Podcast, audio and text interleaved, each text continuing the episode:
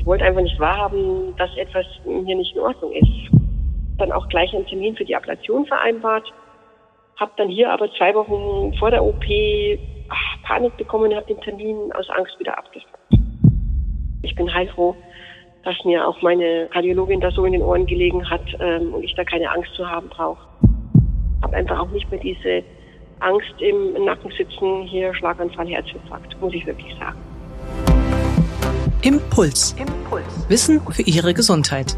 Wir sprechen mit Herzspezialisten und Herzpatienten locker und lehrreich über das zentrale Organ, unser Herz. Denn Ihre Gesundheit ist uns eine Herzensangelegenheit. Impuls. Impuls. Der Podcast der Deutschen Herzstiftung. Für alle, die mehr über ihr Herz wissen wollen. Hallo und herzlich willkommen zu einer neuen Folge von Impuls. Wer das erste Mal eine echte Vorhofflimmern-Attacke erlebt hat, der kennt dieses Gefühl der Angst nur zu gut, wenn das Herz plötzlich wild und unkoordiniert schlägt. Und dann ist oft wieder alles so normal wie vorher. Wie geht man als Betroffener damit am besten um? Christina Dietrich, 55 Jahre aus München, hat hier ihren ganz eigenen Weg gefunden. Und es ist ihr ein Anliegen, anderen Betroffenen Mut zu machen, das Vorhofflimmern nicht zu unterschätzen und aktiv zu werden. Das ist auch mit ein Grund, warum sie sich seit vielen Jahren als Beauftragte der Deutschen Herzstiftung ehrenamtlich einsetzt. Mein Name ist Ruth Ney. Ich bin Medizinredakteurin der Herzstiftung. Hallo, Frau Dittrich. Ich freue mich, dass Sie am Telefon für unser heutiges Podcastgespräch zur Verfügung stehen. Ich begrüße Sie ganz herzlich. Ja, hallo, Frau Ney. Grüß Sie. Frau Dittrich, bei vielen Patienten ist ja die erste Vorhofflimmern-Attacke ein echtes Schreckenserlebnis. Und andere Patienten wiederum spüren kaum etwas, dass Vorhofflimmern vorliegt. Wie war das denn bei Ihnen? Hm, also ich würde sagen, es war ein ziemlich einschneidendes Erlebnis für mich. Durch eine familiäre Belastung, ein Pflegefall mit äh, Todesfolge eines nahen Angehörigen, denke ich, wurde das Vorhofflimmern bei mir ausgelöst. Zuerst habe ich die Symptome völlig verdrängt. Ich war schon immer recht sportlich und habe mich nur gewundert, dass ich nicht mehr so belastbar war und auch das dauernde Herzrasen und starke unregelmäßiges Herzklopfen hat mich dann doch schon belastet und verunsichert. Und ich wollte einfach nicht wahrhaben, dass etwas hier nicht in Ordnung ist. Mhm. Und wie ist dann das Vorhofflimmern letztlich bei Ihnen sicher festgestellt worden? Ja, bei einem Routinecheck bei meiner Hausärztin habe ich ihre Frage, wie geht's Ihnen sonst, nur gesagt, eigentlich ganz gut. Ach, na ja, seit geraumer Zeit habe ich immer wieder mal Herzphasen und auch mein Herz klopft ganz unregelmäßig und stark. Und nachts wache ich immer wieder auf und ähm, ist alles recht äh, unruhig und ähm, habe Probleme mit Einschlafen. Daraufhin ist meine Ärztin recht hellhörig geworden und hat mich gebeten, die auftretenden Symptome nochmal genauer zu schildern, wie sich das äußert, wie lange es dauert und so weiter. Mhm. Und ähm, wie ich ihr dann alles so geschildert habe, ist mir dann selber eigentlich schon klar geworden, dass da etwas nicht stimmen kann. Mhm. Die nächsten Schritte, was war dann das, was die Ärztin gemacht hat? Ähm, ich sollte es weiter beobachten und wir haben dann zeitnah einen Termin für ein Langzeit-EKG vereinbart. Sie hat mich auch natürlich zu meiner Kardiologin verwiesen. Und ähm, diese hat dann die Diagnose eben Vorhofflimmern gestellt. Mhm. Und als die Diagnose dann stand, was wurde Ihnen dann als nächstes als Therapie empfohlen? Ja, hier hatte mir meine Ärztin dann Bisoprolol und Blutverdünnung nahegelegt. Und da ich die Medikamente aber von meinen Eltern her schon gekannt habe, bin ich doch ziemlich erschrocken und habe mich dann erstmal nur zur Einnahme von Bisoprolol entscheiden können. Und da ich das aber sehr schlecht vertragen habe, ja, war alles nicht so. Nicht ganz rosig. einfach im ersten Schritt. Und haben Sie denn vielleicht auch ja. gleichzeitig etwas an Ihrem Lebensstil geändert? Ja, eigentlich im ersten Moment nicht. Ich habe weiterhin äh, meinen Sport äh, betrieben, weil ich schon immer sehr sportlich bin, bin regelmäßig zum Laufen gegangen, auch mein Yoga war schon immer fester Bestandteil. Ich musste halt nur beim Sport feststellen, dass ich nicht mehr so belastbar war und schnell erschöpft war. Beim Joggen musste ich öfters Gehpausen einlegen. Und auch bei meinen anderen Sporteinheiten in der Halle muss ich immer wieder pausieren und Tempo rausnehmen. Das ist dann schon, hat sich dann schon alles immer etwas doch verschlechtert, muss ich sagen.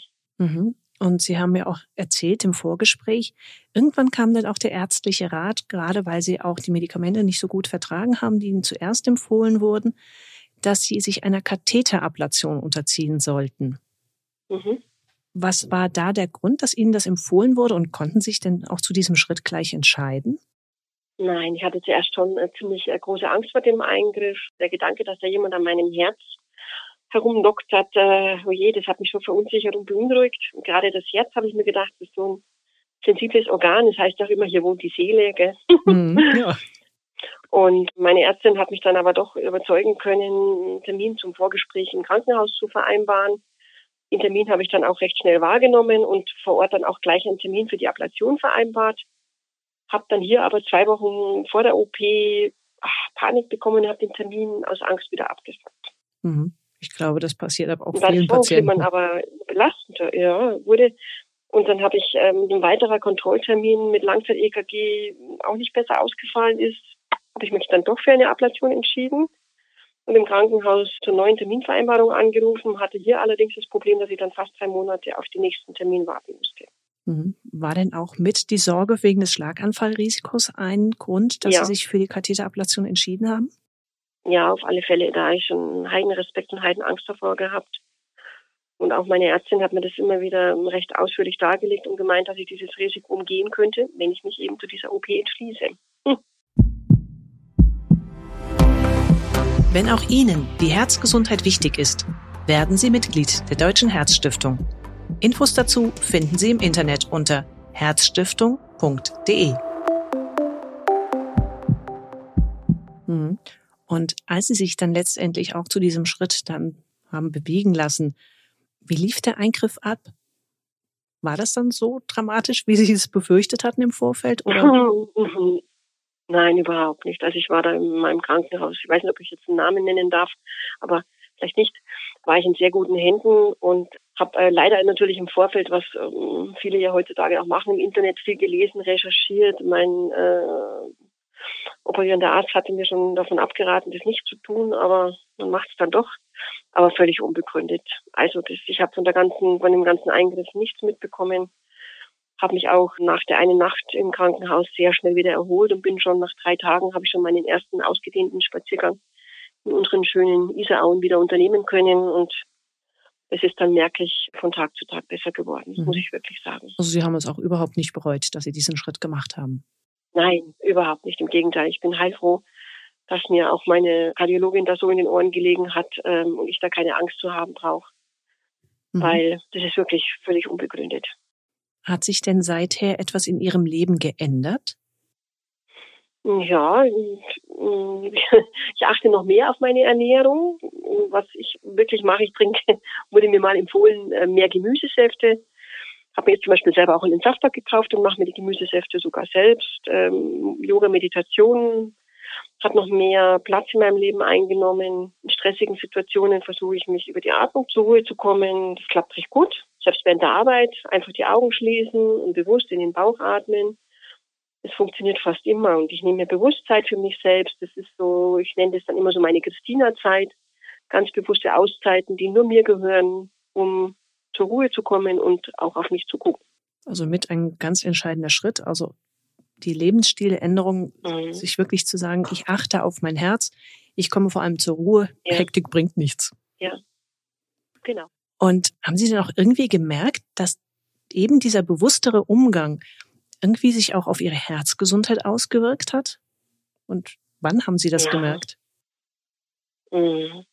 Das kann ich ehrlich gesagt gar nicht so genau sagen, wann ich das gemerkt habe. Ich kann nur sagen, dass ich mich wieder sehr fit fühle. Ich kann wieder joggen wie vorher, wandern, alles an Sport machen, alles ein wenig gelassener, ohne Leistungsdruck. Ich lasse mich nicht mehr hetzen wenn es nicht geht, dann geht's nicht, dann bleibe ich einfach stehen, nehme mir die Zeit und die Ruhe und die Muße, vor allem beim Sport und vor allem auch wirklich immer für mich jetzt persönlich beim Sport oder auch wenn ich irgendwas zu erledigen habe, ohne Uhr und versuche mich da selber nicht unter Druck zu setzen. Mhm. Und wie gehen Sie dann ja. insgesamt heute mit der Herzrhythmusstörung, also mit dem Vorhofflimmern um? Geben Sie davon etwas auch als Beauftragte der Herzstiftung eventuell weiter? Ja, also das Vorhofflimmern bei mir ist gänzlich weg, schon gleich nach der ersten Ablation.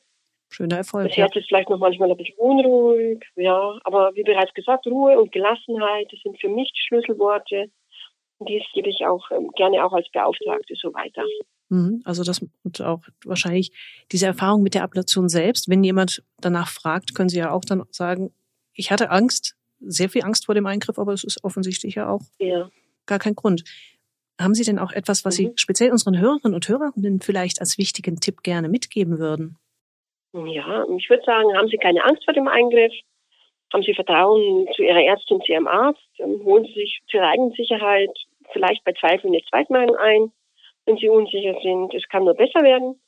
Und im Leben, sage ich immer, gibt es für nichts eine Garantie, aber meine Lebensqualität hat sich nach der Ablation wieder deutlich gebessert und ich kann meinen Sport wieder genießen und habe einfach auch nicht mehr diese Angst im Nacken sitzen, hier Schlaganfall, Herzinfarkt, muss mhm. ich wirklich sagen.